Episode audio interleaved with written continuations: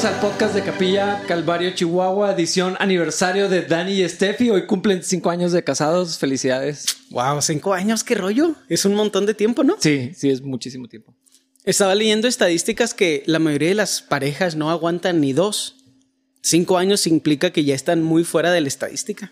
Eh, Eso es impresionante y, y yo lo puedo atestiguar porque de las bodas que yo he hecho, eh, varias parejas ya no están casadas. ¿En serio? Y voy a cumplir siete años de pastor, o sea, quiere decir que la mayoría no duró esos cinco años que Dani y Steffi ya duran. Qué extraño. Es, es- es- la semana pasada lo platicábamos, pero cada vez estoy más seguro de que no se puede tener un matrimonio santo. Perdón, no se puede tener un matrimonio san- sano si, si el Espíritu Santo no está en medio.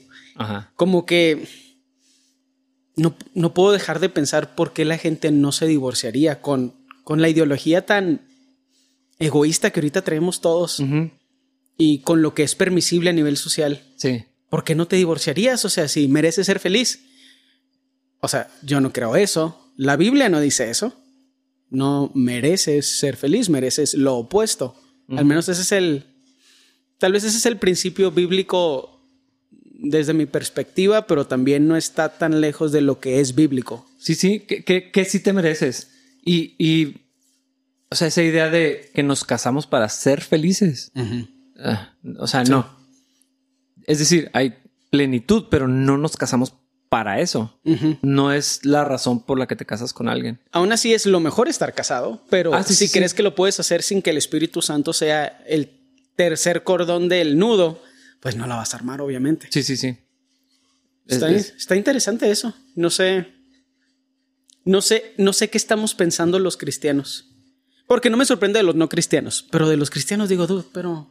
Es que cinco años como Dani y Steffi, a, a la luz de lo que creemos, no, es, no debería de ser nada. O sea, es así como que anda. O sea, Sí. cinco años apenas. 50 años debería ser. A- Ajá, pero cinco años es así como que, ah, caray, ya, ya duraron. O sea, así, Sí. así se sienten en el contexto social. Sí, sí. Y la verdad se me hace muy chido porque los vemos a ambos crecer en su rol en la comunidad. Y siento que ellos son un buen ejemplo para gente más joven que por losers tienen miedo de convertirse en adultos cuando no hay nada mejor que ser un adulto. O sea, la idea de ser un niño y cómo, cómo idealizamos la infancia se me hace súper gracioso. La gente deseando que un adulto tome responsabilidad por ellos y cómo la gente añora.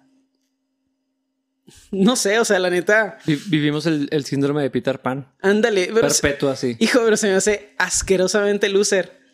Y luego veo a los gallardos y cómo se están transformando en adultos y un pilar en su comunidad. Y digo, es que ser adulto está chido cuando no anhelas ser un niño o no anhelas actuar como un niño. Y los vemos a los dos siendo transformados y transformarse y crecer en un chorro de áreas que son de bendición para todos los que los rodean. Y no puedo dejar de sentir compasión y conmiseración por los chavos que no quieren ser adultos, porque digo, dude, esa cosa inútil que eres es como una piedra nada más estorba, pero podría ser otra cosa. Ve a los Gallardo. Pero hay, hay tantos factores que empujan eso. Eh, ya, ya, no, ya no puedo dejar de ver lo que aún en la iglesia hemos permitido y fomentamos y hacemos. Oh, sí, la infantilización de, de la, de la Sí, gente joven. Y, y- y contribuimos a hacer eso perpetuo y... Yo, yo sé que esto ya son son conceptos muy, muy, muy hablados, pero esa idea de, de crear el espacio de los jóvenes, Mm. o sea, como, como una etapa de vida en la que no son adultos, obviamente, pero tampoco están en transición. O sea, es nomás así el, el- el limbo. Y yo algo que he insistido con, con mis hijos es que, que- o sea, que se están convirtiendo en hombres y van desbloqueando así sus etapas de, de hombres. Y hace, hace poco me dijeron, sí, es que a los 13 ya somos hombres. Y pues son unos niños todavía. Pero yo sí quiero que piensen así. Sí. O sea, yo, yo quiero que piensen que a los 13 se esperan cosas de ellos y, y- y que entran en una etapa a lo mejor de, de como de ser aprendices, tal vez, pero, pero no, no que tienen que esperar hasta ser adultos para vivir con responsabilidades. Es que se me hace, se me hace triste porque es algo que obviamente es cíclico. Los hijos lo anhelan de sus papás y los papás los provocan en los hijos, pero siempre pienso, dude, ¿quién va a cuidar a tu mamá cuando estés grande? Porque ella va a ser una persona mayor, con a lo mejor dificultades de movilidad, de salud, etcétera, y tú vas a ser un niño de 40 años o 50 años. O sea, no quiero decir lo que, no voy a decir lo que quiero decir porque es extremadamente hiriente, pero qué triste que en, en su tercera edad tus papás no puedan confiar en ti. Mm. Pero eso es lo que pasa cuando no te transformas en un adulto. Y si le sacas la vuelta a ser un adulto, en primera, no sabes qué es ser un adulto. En segunda, tampoco eres un niño, nada más eres una cosa ridícula en medio. Mm. Y lo digo como un adulto de casi 33 años. No hay nada mejor que la independencia de ser un adulto. Es increíble, es lo mejor. Con todo y el peso de la responsabilidad. Que pero, ¿qué tanto peso es eso? No, pero, pero algunos es lo que quieren evitar. Ese es el problema. Pero es, sí está chido. Es que la responsabilidad es una de las cosas que Dios usa para ayudarnos a dar, a, darnos identidad, pero también para ser una bendición para otras personas. O sea, ¿qué es esa cosa asquerosa que está en su cuarto todo el día estorbando y gastándose wifi? O sea, ¿quién es ese individuo? ¿Y cuál es la diferencia entre esa cosa y una piedra? Con la diferencia es que a esta cosa pues la tienes que mantener alimentada, pero es, ¿qué es esto? O sea, la idea de no crecer me parece absurda y no sé por qué está tan idealizada. Sí, ahorita que decías pilar en la comunidad. Eh, o sea, no, no, no, no vemos eso como algo a lo que deberíamos de aspirar. Pero es lo más deseable y estoy seguro que es el propósito de Dios también. O sea, ser responsable de ti mismo, de los tuyos y luego de más. O sea, no nada, no nada más de mi familia y yo, porque eso, eso también es Sí, eso está, es, otra forma de infantilismo. Infantilidad, ah, no sé. Sí, pero sí, pero es una versión barata de la expectativa. Siempre es en círculos concéntricos, pero no se queda en un círculo. Es que empieza a crecer y, tiene que irse hacia afuera. Ahora no es de vamos a cambiar el mundo, pero me hago responsable de mí, de mi familia, de los míos y luego de una, una parte que tengo en la comunidad. Oye, pero eso que mencionas del mundo es bien importante porque creo que el detalle es que a los desde mi generación, no sé si mm. desde la tuya, porque yo soy millennial y tú eres generación X en teoría, ¿no? ¿O eres de los primeros millennials? De esos otros que... Exennials, de los del medio. Sí, esa, esa extraña que no es ni una ni otra. Pero está interesante porque sí se nos vendió un poquito la idea de que podíamos cambiar el mundo y lo gracioso es que, pues obviamente es mentira eso. Entonces dijimos, ah, si no puedo cambiar el mundo, no quiero hacer nada, qué asco ser adulto. Mm. Eso sí, o sea, realmente el beneficio de cambiar el mundo te lo ganarías si pudieras cambiar cosas a tu alrededor en círculos concéntricos y seguirías creciendo y nunca llegarías a cambiar el mundo porque eso no se puede, pero podría ser de bendición para personas a tu alrededor en círculos concéntricos cada vez mayores. Pero creo que las generaciones más jóvenes, incluyendo la mía y creo que la tuya también, estamos resentidos contra el sistema porque no podemos cambiar el mundo. Y eso sí que, tú, tu cuarto está sucio si tuvieras la autoridad de cambiar todo el sistema, lo arruinarías porque no puedes hacer absolutamente nada bien. Entonces, ¿qué te parece si primero haces una cosa bien y luego a lo mejor te confiamos un poquito más de responsabilidad? Pero fíjate, exactamente ese principio que estás diciendo es lo que el Señor dijo. El que es fiel en lo poco, se le va a dar un poquito más.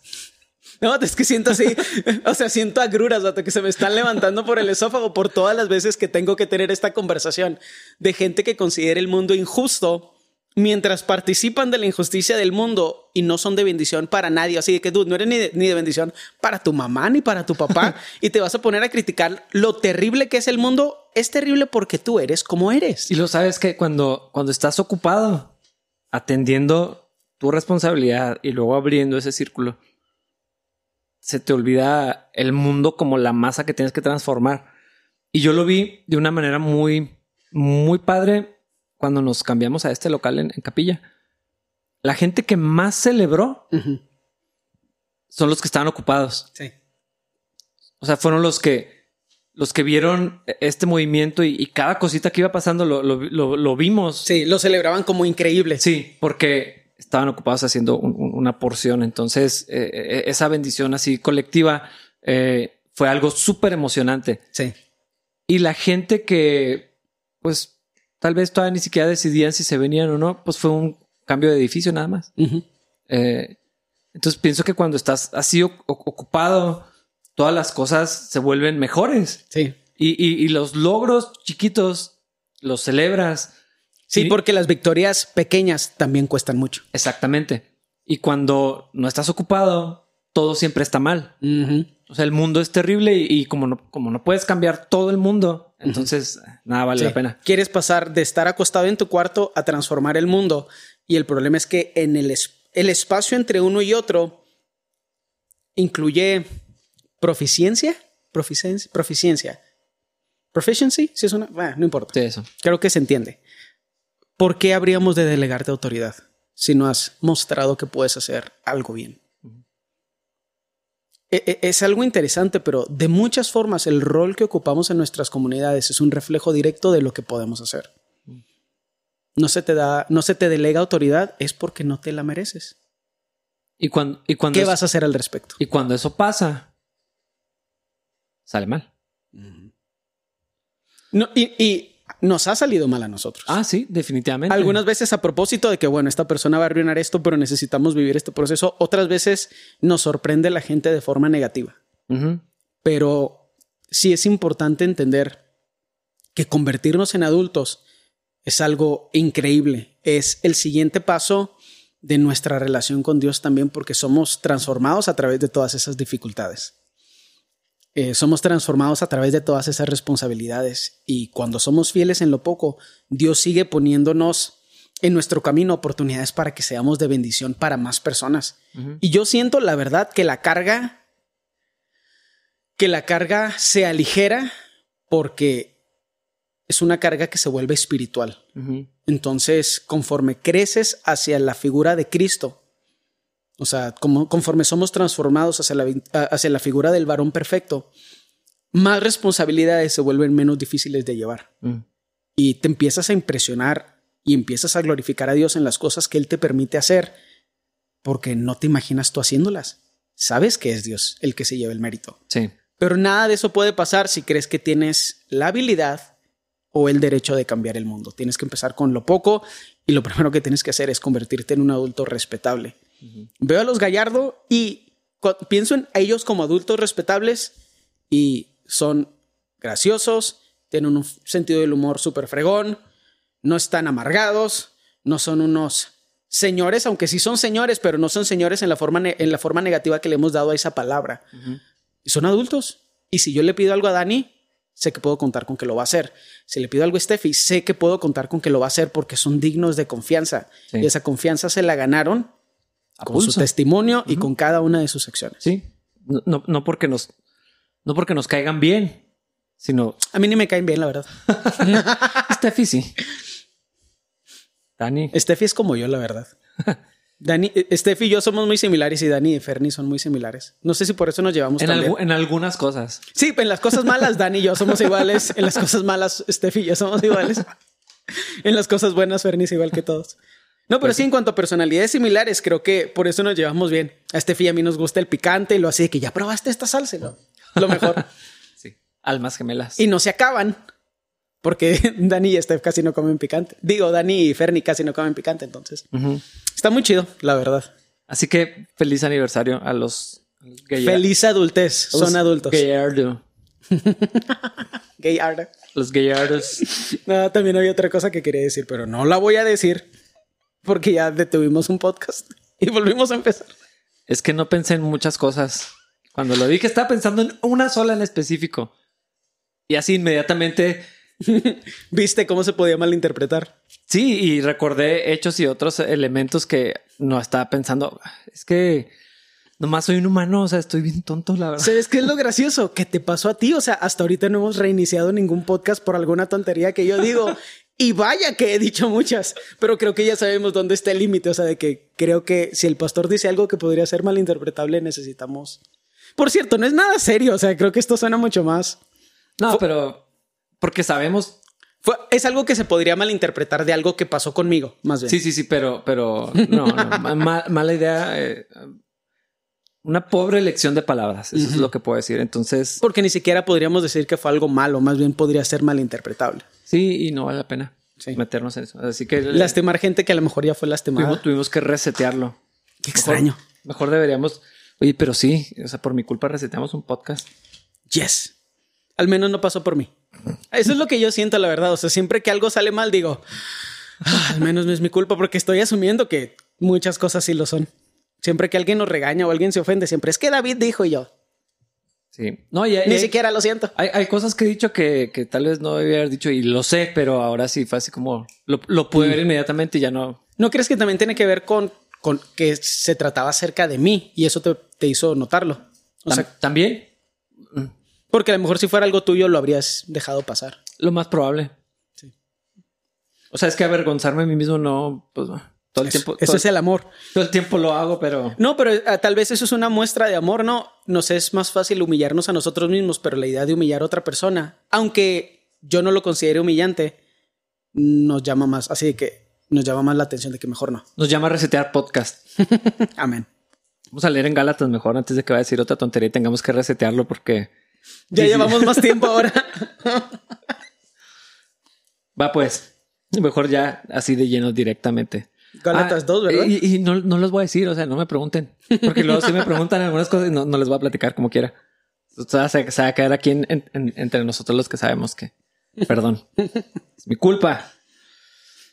Capítulo 2. vale, hasta el que 10. Yo digo. Sí, va. Dice, luego 14 años más tarde, regresé a Jerusalén, esta vez con Bernabé y Tito también vino. Fui a Jerusalén porque Dios me reveló que debía hacerlo. Durante mi tiempo allí me reuní en privado con los que eran reconocidos como los dirigentes de la iglesia, y les presenté el mensaje que predico a los gentiles. Quería asegurarme de que estábamos de acuerdo, porque temía que todos mis esfuerzos hubieran sido inútiles y que estaba corriendo la carrera en vano. Sin embargo, ellos me respaldaron y ni siquiera exigieron que mi compañero Tito se circuncidara a pesar de que era griego. Incluso esa cuestión surgió solo a causa de unos supuestos creyentes en realidad falsos, que se habían infiltrado entre nosotros se metieron en secreto para espiarnos y privarnos de la libertad que tenemos en Cristo Jesús, pues querían esclavizarnos y obligarnos a seguir los reglamentos judíos, pero no nos doblegamos ante ellos ni por un solo instante. Queríamos preservar la verdad del mensaje del Evangelio para ustedes.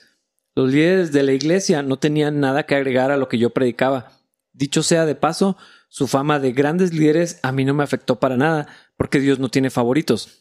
Al contrario, ellos comprendieron que Dios me había dado la responsabilidad de predicar el Evangelio a los gentiles, tal como le había dado a Pedro la responsabilidad de predicar a los judíos, pues el mismo Dios que actuaba por medio de Pedro, apóstol a los judíos, también actuaba por medio de mí, apóstol a los gentiles. De hecho, Santiago, Pedro y Juan, quienes eran considerados pilares de la iglesia, reconocieron el don que Dios me había dado y nos aceptaron a Bernabé, a Bernabé y a mí como sus colegas. Nos animaron a seguir predicando a los gentiles mientras ellos continuaban su tarea con los judíos.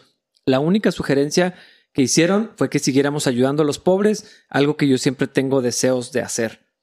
Está histórico, pero está buenísimo lo que pasa en esos, esos versículos. Sí, y realmente creo que se puede expandir mucho lo que, lo que está sucediendo ahí. Lo primero que yo puedo notar es la relevancia de defender el evangelio de un falso evangelio, no de los cambios sociales. Eh, eh, es algo que he estado pensando mucho últimamente. Creo que a veces los cristianos nos pasamos mucho de nuestro tiempo intentando defender la iglesia de las ideologías no cristianas y no ponemos atención en defender la iglesia y el mensaje del evangelio de mensajes incorrectos del Evangelio. Em, yo no puedo dejar de pensar en, en, la idea de defender a Jesús, de cómo muchos creyentes se ofenden cuando alguien dice algo incorrecto de Jesús o una burla o un chiste. Y muchas de esas, muchas de esas cosas la gente las hace para provocarnos y logran su cometido cuando nosotros actuamos inmaduramente al intentar defender a Jesús de alguien, de una persona que, ¿cómo podría ofender a Jesús? No puedo dejar de pensar en el ejemplo de, Malco, que Pedro le corta la oreja a Malco, a este servidor, que fue a aprender a Jesús. Y Jesús le dice, ¿qué estás haciendo, vato? ¿Tú crees que yo necesito que tú me defiendas a mí? Si yo quisiera, abrir una legión de ángeles y, esto que ellos, esto, ellos, esto que ellos me quieren hacer no pasaría. Entonces, creo que necesitamos tener mucho cuidado en dónde tenemos nuestro enfoque, porque Pedro aquí no está defendiendo el mensaje del evangelio de el mensaje de contracultura de la sociedad. Está defendiendo el evangelio de un mal evangelio. Ajá. Es decir, otros cristianos. y es más, Ahí, lo dice abiertamente, falsos cristianos.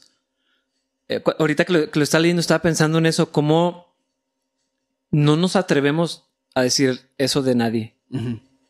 Y él estaba pensando en gente en específico. Sí. Creo que cuando, y, lo hemos mencionado, tú y yo hablamos siempre como en teoría de cuando hablamos de estas cosas, hablamos eh, no pensando en gente en específica. Sí. Una que otra vez, nada más. Una vez estoy seguro. Pero lo que está diciendo Pablo es, está diciendo tal y tal y tal y tal. O sea, que él sabe quiénes son falsos hermanos. Eh, o sea, con la certeza porque estaban distorsionando el evangelio. Y ya lo hemos dicho antes, pero nos parece, como iglesia cristiana, nos parece incómodo atrevernos a decir eso es mentira, eso es falso y, queremos preservar una unidad basada en mentiras. Sí. Y, falsa, la semana pasada hablábamos de eso, la idea de la falsa paz. Y queremos extendernos gracia en donde no deberíamos extendernos gracia, sino confrontación. Eh, y, eso que dices está muy padre porque si, si estamos acostumbrados a pelear contra los no cristianos. Que es a los que les deberíamos extender gracia. Y a, proteger y a tapar las perversidades que suceden. Y no estoy hablando de inmoralidad únicamente, sino las perversidades de trastornar el evangelio y enseñar a los creyentes, a las ovejas de Cristo, un falso evangelio. Sí. Sí, y es interesante porque siempre terminamos defendiendo a la gente que debería estar en autoridad, pero o que, o que tiene una posición de autoridad, pero que no tiene una autoridad espiritual porque no tienen de dónde ejercer esa autoridad porque viven en pecado. Entonces, sí es algo que me parece preocupante porque es una cultura, insisto, insisto, la feminización del mensaje de Cristo y la feminización de la cultura de la iglesia está muy cargado hacia un lado y necesita estar en medio, necesita ser acerca de Cristo, no acerca de cómo son los hombres o cómo son las mujeres. En el cuerpo de Cristo no es necesario que tengamos paz a costa de la verdad. Y no termino de entender cuál es el punto. ¿Qué es lo que queremos lograr los cristianos? De estarnos peleando siempre con la gente homosexual. Ahora con la ideología de género o con las feministas. Con las feministas ¿Qué importan? O sea, como individuos, si Dios no los pone en tu camino para servirlos, ¿qué importan sus ideologías? ¿Qué otra cosa habrían de pensar humanos enfermos como tú y como yo? Todos los humanos estamos enfermos. La única solución, la única medicina es Cristo. ¿Qué habrían de pensar? Cosas iguales o peores se han pensado desde siempre. ¿Vamos a defender a Cristo de gente que no entiende nada de Cristo? Sí, y es que pensamos en términos de pecados no de pecado. Y entonces lo vemos como lo específico y queremos atacar versiones del pecado en particular en lugar de ver el, problema del pecado en la gente. Sí. Y, los cristianos hemos abierto frentes de batalla en contra de pecados en particular y esa es una lucha que no va a llevar a ningún lugar.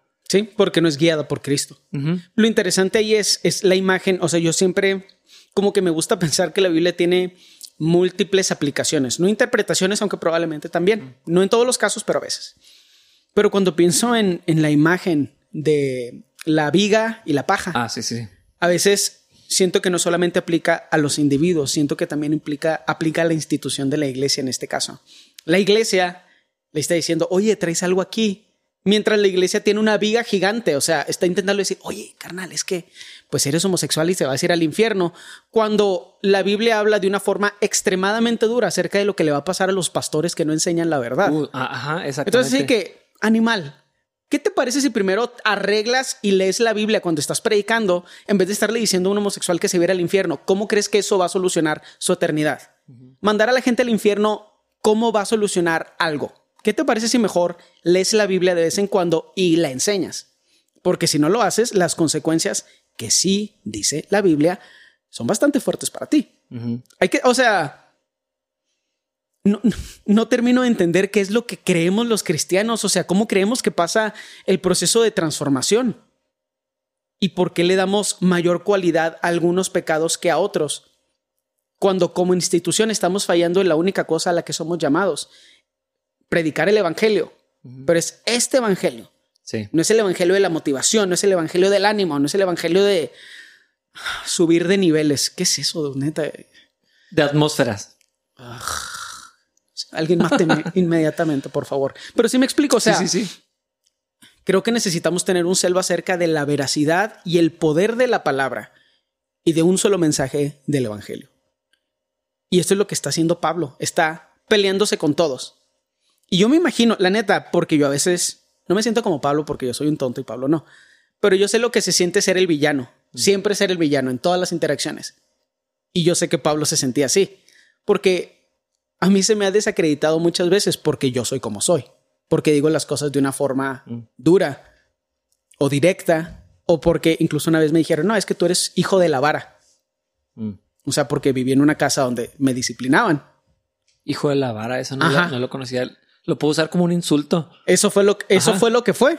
Obviamente yo tenía algo preparado también para esa persona cuando me lo dijo.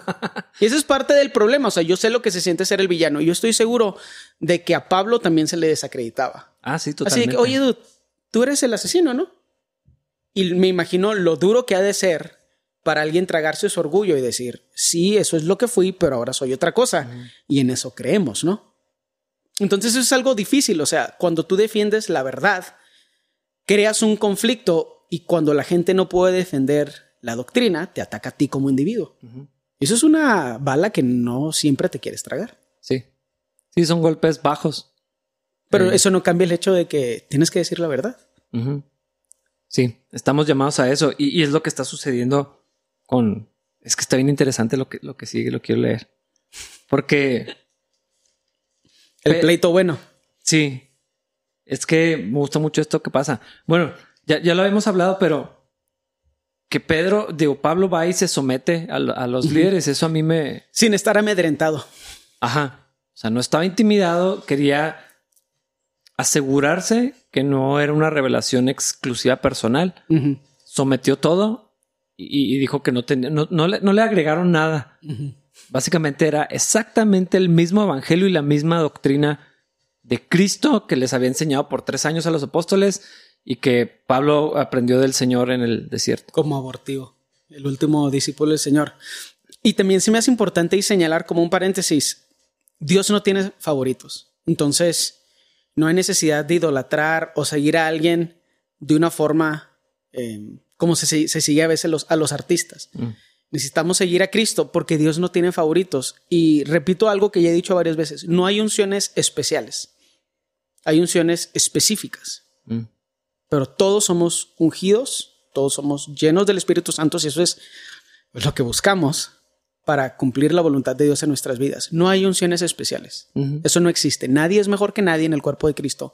El Evangelio es ecualizador. Nadie es mejor que Exactamente. nadie. Habrá dones diferentes. Pero especiales, eso implica mejores. Ajá, y no, eso no. Un unciones específicas para hacer lo que Dios quiere que hagas. ¿Cómo, ¿Cómo, le podríamos hacer para, para quitar esa idea de la gente? Yo creo que no se ha quitado. No hay justo ni a uno, no. Y cachetadas. no, no, no sé, yo siempre opto por la violencia, pero nunca nadie me apoya. Bibliazos. Es que creo que hasta la gente lo puede repetir y como quiera no lo cree. Sí, sí, sí, sí. O sea, es, o sea a mí me ha tocado que, o sea, y, y, está gacho porque es un, o sea, a veces me siento insultado, pero es un cumplido. Sí, que, ay, es que cuando cantas tú y yo, no hay unciones especiales. Sí, sí, sí. Y se siente feo porque es así que tú, es, o sea, el Espíritu Santo está ahí, pero si no, si no se sube alguien a cantar específico, no, pues no se siente pues el problema eres tú nada más. Sí, sí, sí. Pero no lo, o sea, pues alguien me está intentando decir algo bonito, no me va a poner a cachetearlo a pelear, ahí. Sí, pues sí.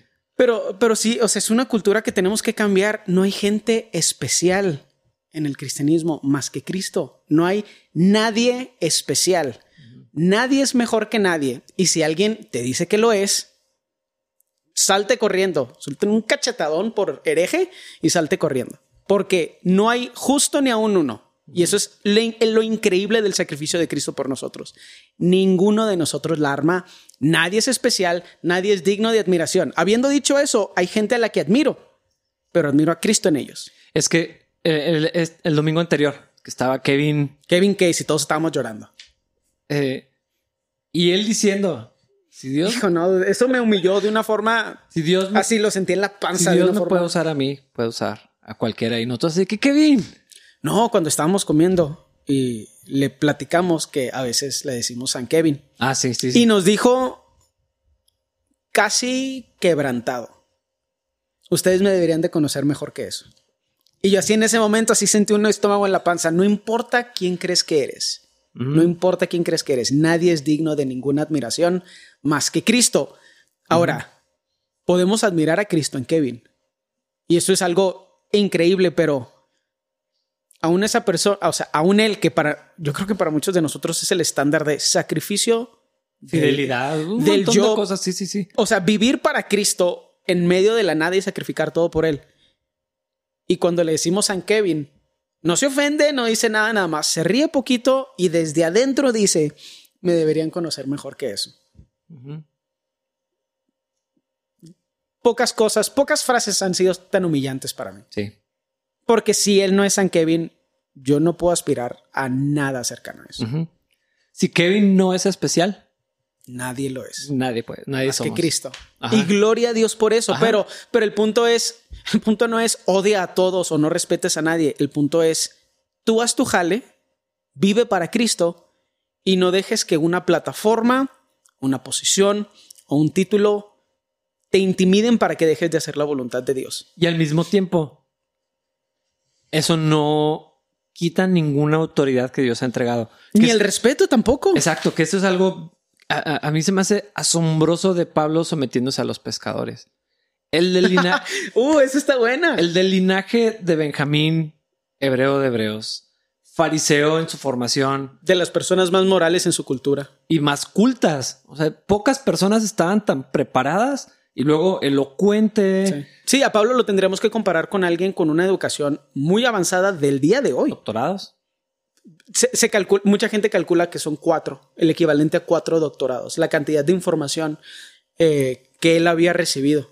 Y luego sometiéndose a Pedro y Juan, los pescadores, los, los hombres sencillos, no estaba intimidado por ellos, pero tampoco los menospreciaba. Eh, o sea, no hay que malentender lo que está diciendo ahí. Sí, sí, pero es que ese es el detalle de asumir que estamos hablando con gente cristiana. Si tu respuesta a la no intimidación es la falta de respeto, Cristo no está en ti. Y no hay mucho que vamos a hacer al respecto nosotros. Sí, o sea, decir no respeto a nadie y no me someto a nadie. Que te la pases bien en el infierno. no, sí me explico. Es algo. Sí, Ya, o sea, quitando los chistes, la idea, la idea de que nos vayamos de no admirar e idolatrar a nadie a faltarle, faltarle el respeto a todos. Es de que, ay Dios, o sea, siempre vas a ser un niño, siempre vas a tener que recibir todo puro Gerber y nunca vas a poder recibir comida bien. A veces sintiendo de eso la frustración de Pablo, o sea, de que te tengo que decir las cosas así exactamente como son, porque si te digo no tienes que admirar a nadie, le faltas al respeto a todos. Sí, sí, eh, pero es que está, está bien fregón lo que está pasando. Y ejemplificado, ¿eh? Eso es un buen punto, está aquí ejemplificado. Ajá. Y lo que sigue lo hace más interesante porque no estaba intimidado por ellos, pero fue y se sometió. Miren, quiero que sepan todo lo que enseño y todo lo que creo. Este es el mensaje y no sé exactamente cómo habrá sido eso, ¿no? Pero fueron horas de estar platicando y ah, es lo que creemos, es lo que el Señor enseñó, nos dijo esto. Y realmente, porque sí menciona, para estar seguro de que no estoy peleando una batalla en vano. O sea, que en realidad él estaba buscando esa aprobación paralela de otros creyentes y de otros discípulos del Señor. Sí, sometido a ellos, pero... Y luego lo vemos confrontando a Pedro. Porque la verdad por encima de la paz. Voy a leer a partir del 11 a ver hasta dónde me termino. Ah, pero cuando Pedro llegó a Antioquía, tuve que enfrentarlo cara a cara porque él estaba muy equivocado en lo que hacía. Cuando llegó por primera vez, Pedro comía con los creyentes gentiles, quienes no estaban circuncidados. Pero después, cuando llegaron algunos amigos de Santiago, Pedro no quiso comer más con esos gentiles. Tenía miedo a la crítica de los que insistían en la necesidad de la circuncisión. Como resultado, otros creyentes judíos imitaron la hipocresía de Pedro e incluso Bernabé se dejó llevar por esa hipocresía. Cuando vi que ellos no seguían la verdad del mensaje del Evangelio, le dije a Pedro delante de todos los demás. Vato, qué rollo con Pablo. O sea, no solo lo hizo, está escribiendo al respecto. Ese vato estaba muy Énfasis añadido, por, por si no estaba claro. Y le dijo, si tú, que eres judío de nacimiento, dejaste a un lado las leyes judías y vives como un gentil, ¿por qué ahora tratas de obligar a estos gentiles a seguir las tradiciones judías? Tú y yo somos judíos de nacimiento, no somos, entre comillas, pecadores como los gentiles. Sin embargo, Sabemos que una persona es declarada justa ante Dios por la fe en Jesucristo y no por la obediencia de la ley. Y nosotros hemos creído en Cristo Jesús para poder ser declarados justos ante Dios por causa de nuestra fe en Cristo, y no porque hayamos obedecido la ley, pues nadie jamás será declarado justo ante Dios mediante la obediencia de la ley. Pero supongamos que intentamos ser declarados justos ante Dios por medio de la fe en Cristo, y luego se nos declara culpables por haber abandonado la ley. ¿Acaso esto quiere decir que Cristo nos ha llevado al pecado? Por supuesto que no. Más bien, soy un pecador si vuelvo a construir el viejo sistema de la ley que ya eché abajo. Pues cuando intenté obedecer la ley, la ley misma me condenó. Así que morí a la ley. Es decir, dejé de intentar cumplir todas sus exigencias a fin de vivir para Dios. Mi antiguo yo ya ha sido crucificado con Cristo. Ya no vivo yo, sino que Cristo vive en mí Así que vivo en este cuerpo terrenal confiando en el Hijo de Dios, quien me amó y se entregó a sí mismo por mí. Yo no tomo la gracia de Dios como algo sin sentido, pues si cumplir la ley pudiera hacernos justos ante Dios, entonces no habría sido necesario que Cristo muriera. Todos los micrófonos necesitan caer en este momento. Qué pena lo que le pasó a Pedro. O sea, fue un momento vergonzoso en, en su vida, delante de todos, pero creo que la falta ameritó la, la corrección. La corrección. La disciplina. Como era algo público, es que, es que quiero que lo puedan ver aquí junto con nosotros, porque hemos hablado de esto en cuanto al liderazgo.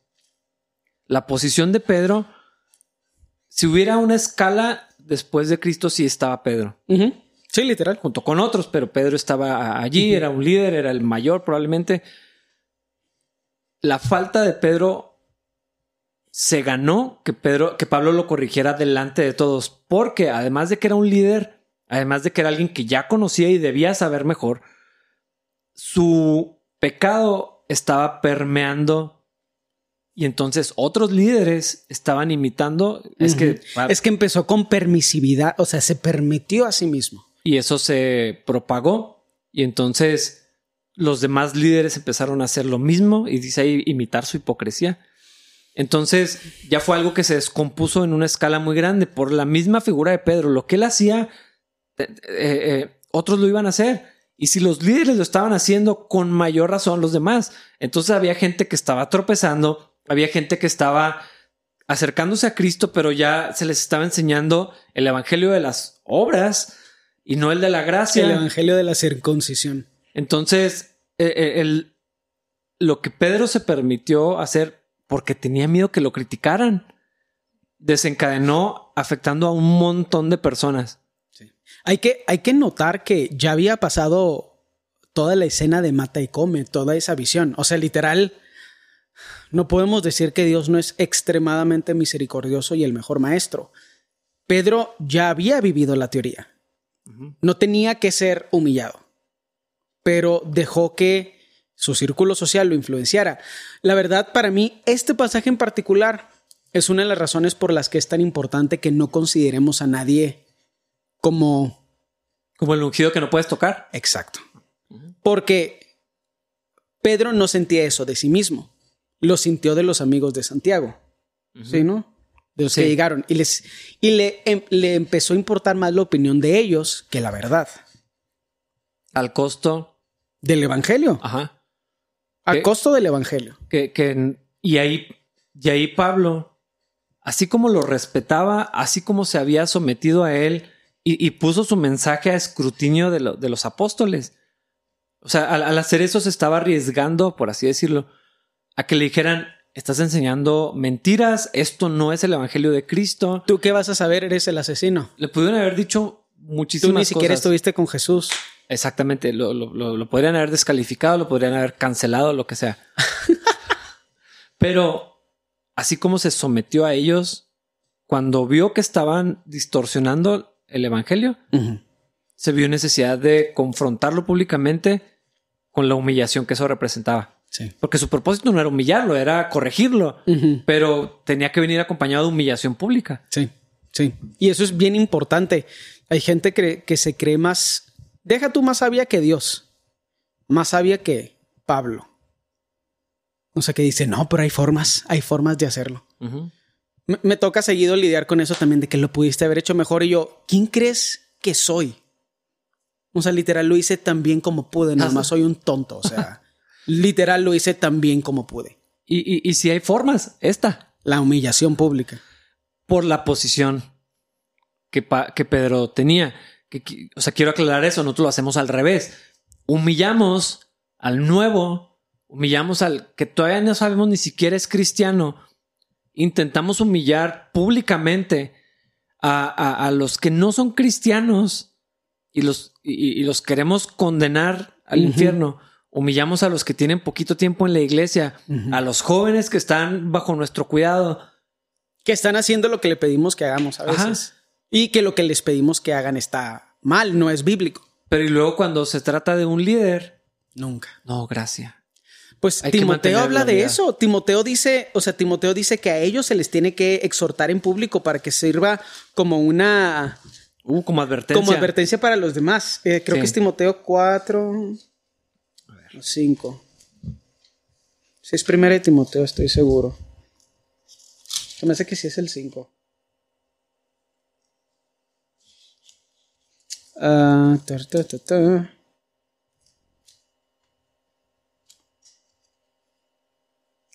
antes de esto.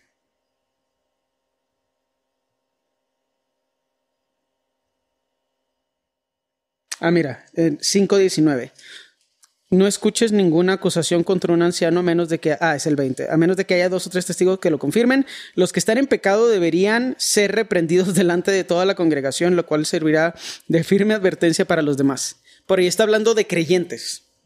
Y está hablando de líderes, porque dice, si hay alguna acusación contra algún líder, o sea, un anciano, un pastor, tienes que... Tiene que haber dos o tres testigos que la confirmen, no, no puedes tomarlo a la ligera.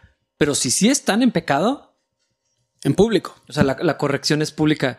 Yo cuando leo esto, de, de verdad, Dios sabe, preferiría no ser pastor. Es que cualquier persona que entiende la responsabilidad de ser pastor desde una perspectiva, porque ah, es difícil entenderlo. Pablo dice, a cosa buena estás aspirando, pero le está hablando a la gente que es llamada, no a la gente que se llama sola.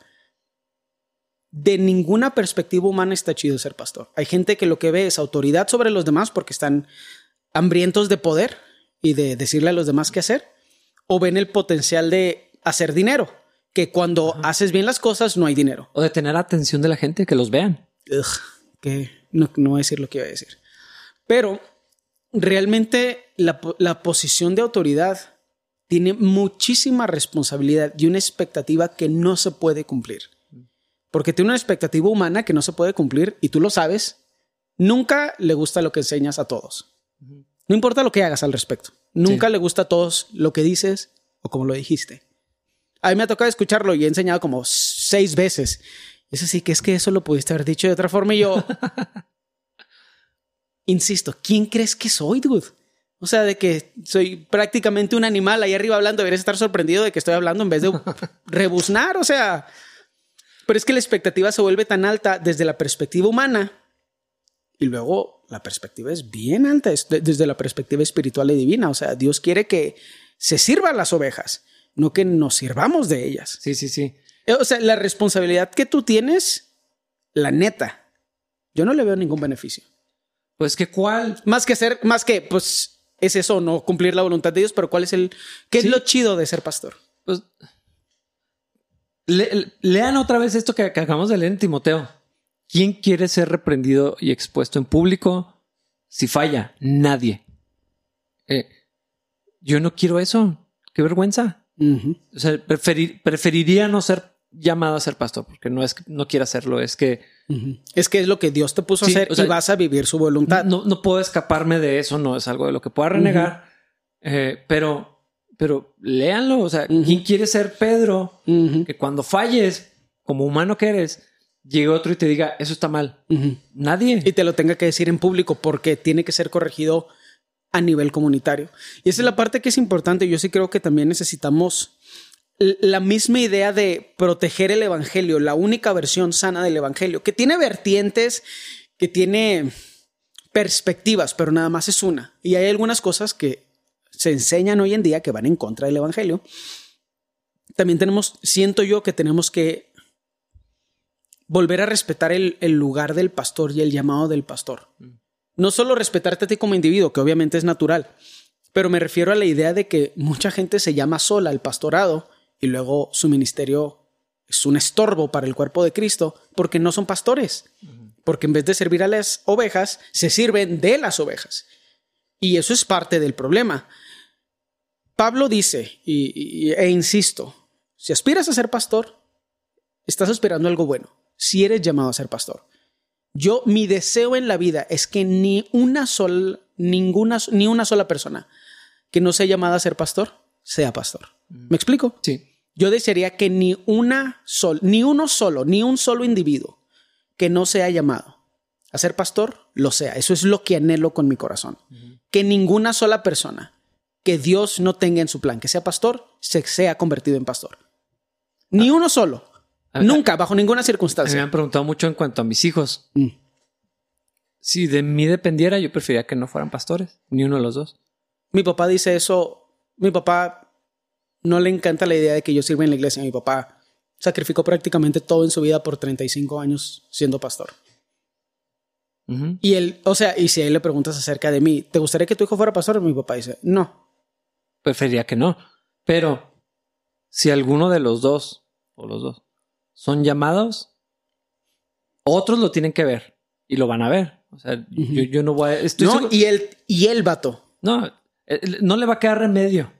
Es, como, como dijo el, profeta, o sea, había un fuego ahí que no podía apagar y no tenía remedio más que hacer lo que tenía que hacer. Eh, eh, yo creo que, y no es con, con pena ni, ni martirizándose, o sea, no, tampoco, tampoco es así, nomás es, no tengo remedio, sé qué es lo que Dios quiere que haga. Sí, es que hacer la voluntad de Dios no requiere conmiseración, porque todos tenemos que hacer nuestra parte, porque habría de yo sentir lástima por ti, por hacer la voluntad de Dios, cuando yo tengo que hacer la voluntad de Dios también. Más bien el punto es que ni uno solo que no sea llamado por Dios a ser pastor, lo sea. Ni uno solo, nunca, nunca, jamás, bajo ninguna circunstancia. O sea... Hombres y mujeres. Nadie nunca, nadie, nunca, nadie nunca jamás. O sea, la idea de que la gente se llame sola a ser pastor me hace querer vomitar. Y lo peor de todo es que a veces es obvio cuando alguien no es pastor. Y se ve en él, se ve en la familia, se ve en la iglesia. Para mí eso es parte de lo que tenemos que cuidar. ¿Cómo lo podemos cuidar? Hay muchas formas. Yo no tengo la autoridad sobre nadie para hacer nada. Pero ¿qué hago? No voy a una iglesia donde yo creo que el pastor no es llamado a ser pastor. Yo tengo la certeza de tu llamado y por eso estoy aquí. Si yo dijera, pues a lo mejor el pastor Rafa no es llamado a ser pastor, es como llamado a otra cosa, no estaría aquí, porque habría de estar en una iglesia donde el pastor no fue llamado a ser pastor. Y no, debería, nadie, es que nadie debería estar. Es que no deberían existir esas iglesias, no deberían existir esos pseudo pastores. Pero para mí este es el punto de eso. Pablo aquí está teniendo que defender la libertad que encontramos en el verdadero evangelio de Cristo, de personas que sí están infiltradas, porque así lo dice. Es gente que está infiltrada que lo que desean es volver a esclavizarnos al modelo de antes. Hoy a lo mejor se ve diferente porque si nos quieren esclavizar al modelo de antes, pero se ve como quieren esclavizarnos económicamente, quieren esclavizarnos con sus reglas, con sus preceptos morales, etcétera, etcétera. Necesitamos tener cuidado del evangelio que escuchamos y en la forma en que lo escuchamos hoy viene de nuestro pastor. Sí. No estoy diciendo que los pastores tienen que ser perfectos, obviamente, pero la idea de seguir un pastor que no fue llamado a ser pastor me parece ridícula. Y que haya iglesias con pastores que no fueron llamados a ser pastores. Y a mí no, o sea, a mí no me puedes decir que no existen. Ah, ujú.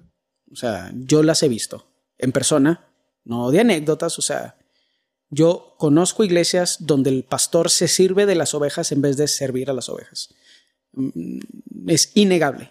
No se requiere habilidades pseudo espirituales para notarlo. Si no necesitas el don de discernimiento de espíritus para notar algunos. Y eso es, o sea, eso es, esos son enemigos de la cruz de Cristo.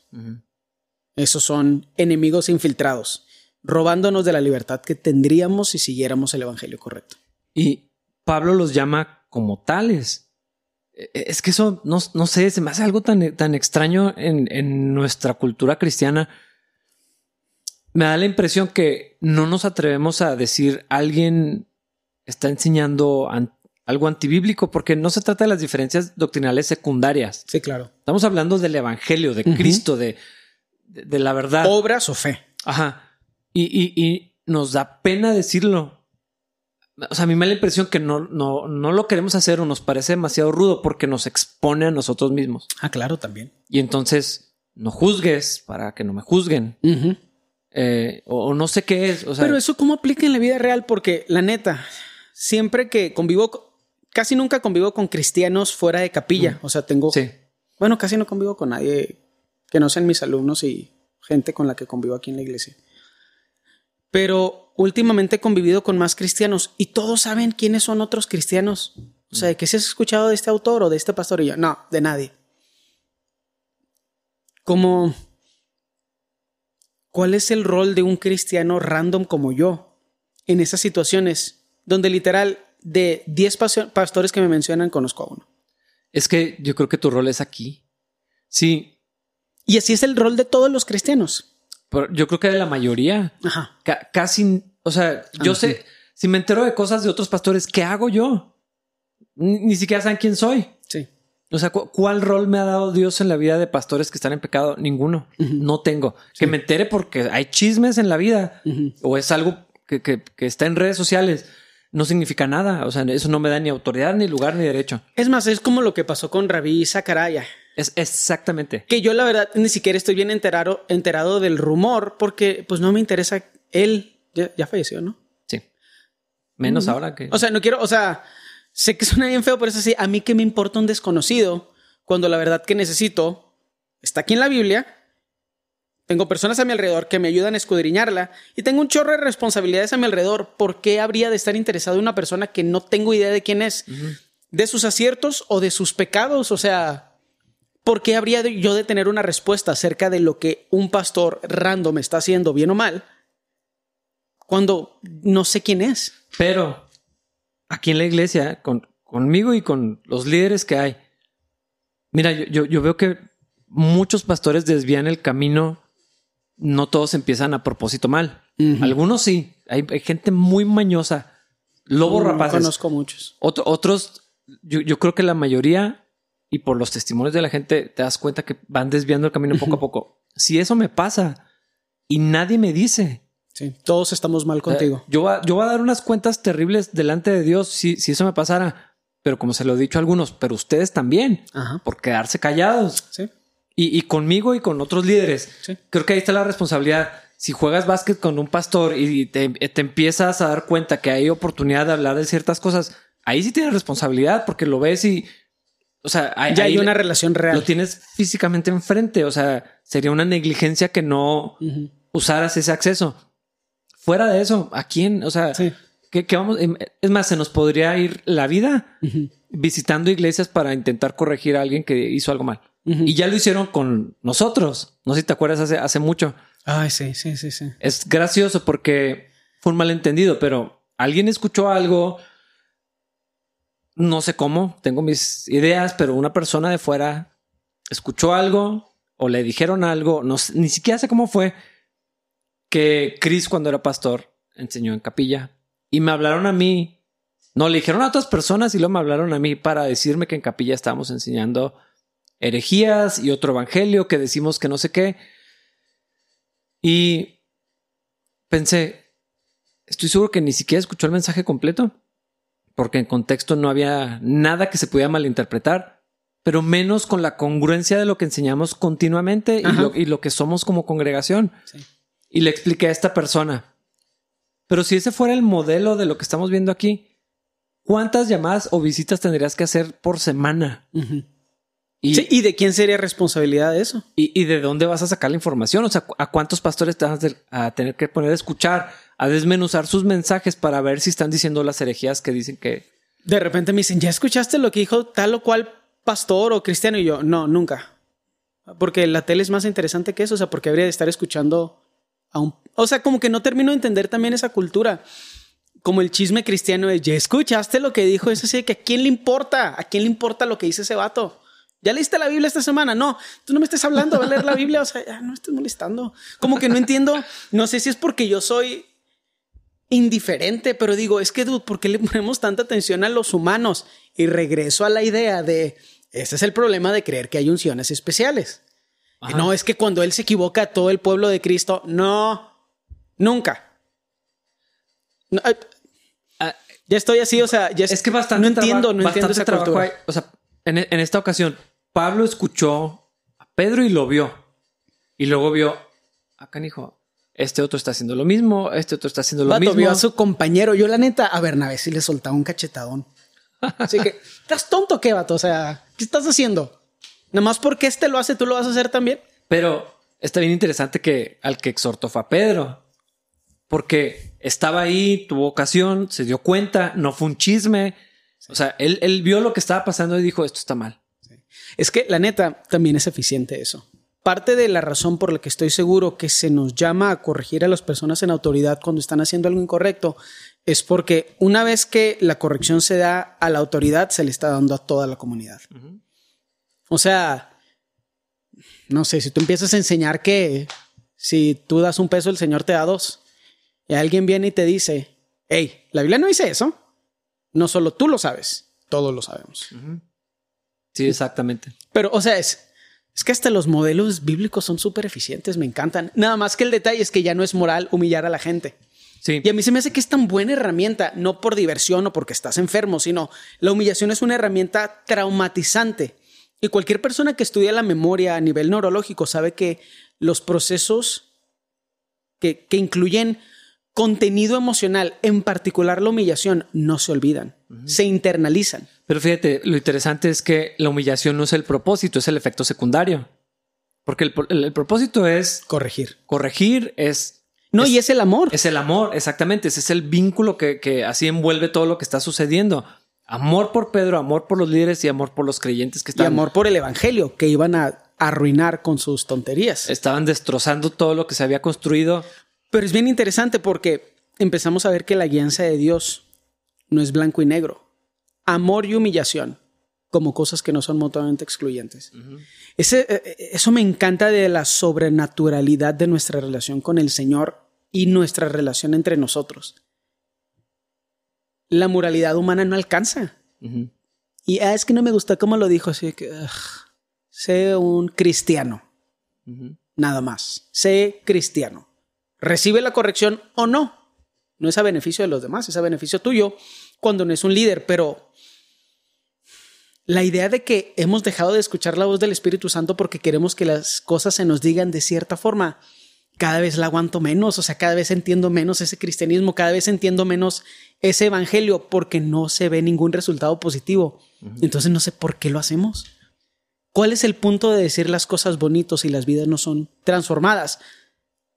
Para las personas que piensan en pares. tampoco, estoy, diciendo que vamos a insultar a todos para que entiendan el Evangelio, vamos a agarrarlos de la cabeza y estrellarlos contra una pared para que entiendan el Evangelio, pero el punto es cómo te está diciendo el Espíritu Santo que abordes la interacción. Y como te dice, lo haces. Así De hecho, piensa en lo que, lo que hizo Pablo. Sí lo confrontó, pero lo que le presentó fue, tú ya sabes el Evangelio esto es lo que creemos, Pedro. ¿Por qué estás, así, por qué estás haciendo esas cosas raras? Esto es lo que tú y yo sabemos. Es más, lo acabamos de platicar. Nos acabamos de poner de acuerdo que lo que, enseñamos el mismo mensaje. ¿Por qué estás viviendo otra cosa? Estás haciendo tropezar a todos estos.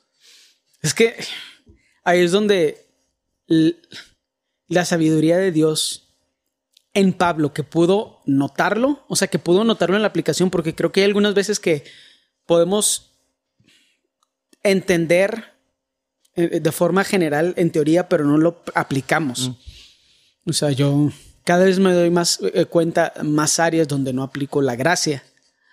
Ah, e insisto, la gracia no es extenderle permisividad a los demás, porque luego parece que estoy contradiciendo todo lo demás que decía. No, no, no, la gracia no es permisividad.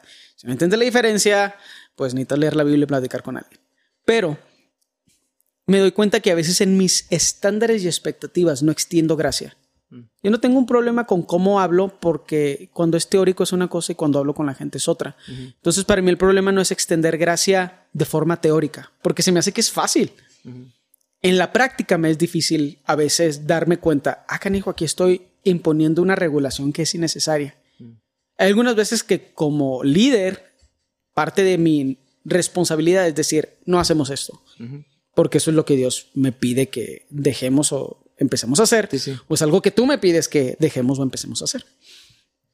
Pero aplicarlo, o sea, todos los conceptos de la, de la gracia, aplicarlos es difícil. Y ver, o sea, no puedo dejar de glorificar a Dios en que Pablo la agarró en el momento correcto y la corrigió en el momento correcto. Y de, de, Pedro, o sea, de la corrección a Pedro, pudo esparcirse a todos los demás. Y se arregló algo que si Pablo se hubiera ido, se hubiera dicho, no, pues es el líder o yo quién soy para juzgar o, o si lo hubiera platicado nomás con los colíderes, e, ese se hubiera descompuesto y Pablo se hubiera ido y hubiera habido así esto fue lo que ha hecho falta en el resto del mundo cristiano a través de los siglos. Un vato que se levante y diga, eso no. Eso está mal. Sí. También la iglesia ha crecido mucho, se ha descentralizado, pero lo único que puedo pensar que es cercano a esto es Lutero con las 95 tesis. Porque de esto así no. nada. O sea, a, no decir nada. Y luego el cristianismo súper descompuesto con combinaciones raras con otras culturas y religiones. Esa es la falta de confrontación. Sí, totalmente. Así que, queridos amigos y hermanos, ¿qué, es, ¿qué significa ¿Cuál es el aprendizaje de esto?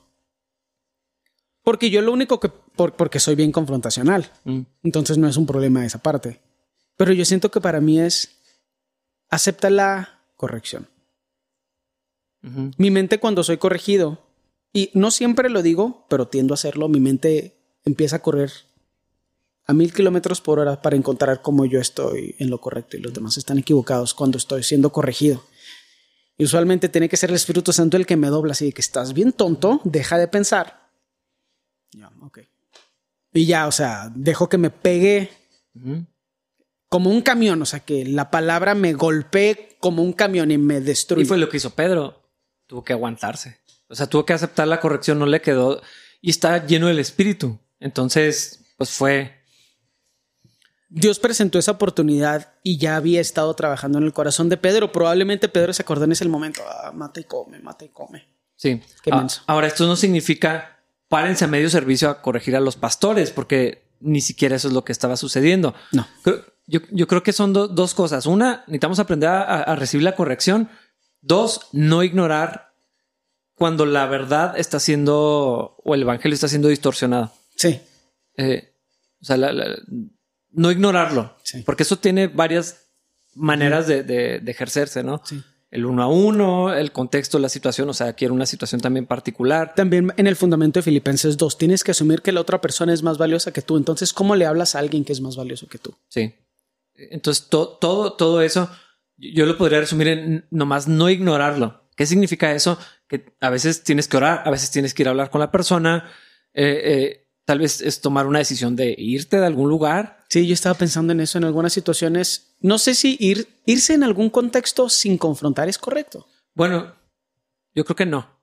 O sea, pero, o sea, pero quién sabe, pero, no me puedo imaginar situaciones. Y, yo he aconsejado a, personas, ya, ya hablaste, lo, ya intentamos y no se pudo. Ah, entonces, ya, ya, vaya, ya váyanse. Sí, sí, es que eh, siempre sin confrontación. Y, confrontación puede ser en la despedida. Nos vamos por esto no nos parece correcto. ¿verdad? No sé. Hay, tiene muchas variables y, y depende de la otra persona, el contexto de la situación, la iglesia, no sé. Pero no ignorarlo, porque creo que eso fue lo primero que pasó con Pablo. No lo ignoró y el Espíritu Santo lo llevó a hacer algo. Creó toda la situación alrededor para que pudiera haber esa confrontación. Entonces. Qué increíble. O sea, es que aquí se pudo haber descompuesto el evangelio. Y Dios utilizó esta interacción para que no sucediera. Es de las mejores cosas de ser cristiano. Yo nunca pienso en la veracidad de la Biblia o de los textos bla, bla, bla que se encuentran. Yo pienso, tengo la Biblia que necesito. Más o menos me es irrelevante. Tengo la que necesito. ¿Cómo lo sé? Porque veo cómo Dios utilizó interacciones como estas para que recibiéramos la mejor versión del mensaje posible. Uno o dos más capítulos, uno o dos más libros no cambiarían quién soy. O sea, el problema no es la Biblia y lo que diría o dice o no dice. El problema es quién yo soy. Sí. Y la Biblia es la palabra del Señor y el Espíritu Santo me ayuda a procesar cosas que las demás personas consideran a veces contradictorias o a veces de locos y de tontos. Que Dios nos ayude, de verdad, así. No hay otra solución, porque Pablo necesitó la ayuda del Señor y si él la necesita, mm, nosotros también. No nos queda. Si, Kevin no es San Kevin. Si Kevin no es San Kevin. Ay, no, qué rollo. Nos vemos en el siguiente episodio lean Galatas para que podamos interactuar y puedan procesar. Yo estoy seguro que van a, procesar las cosas por el mejor que, que nosotros aquí en la plática. Ahí nos platican. Nos vemos. Bye.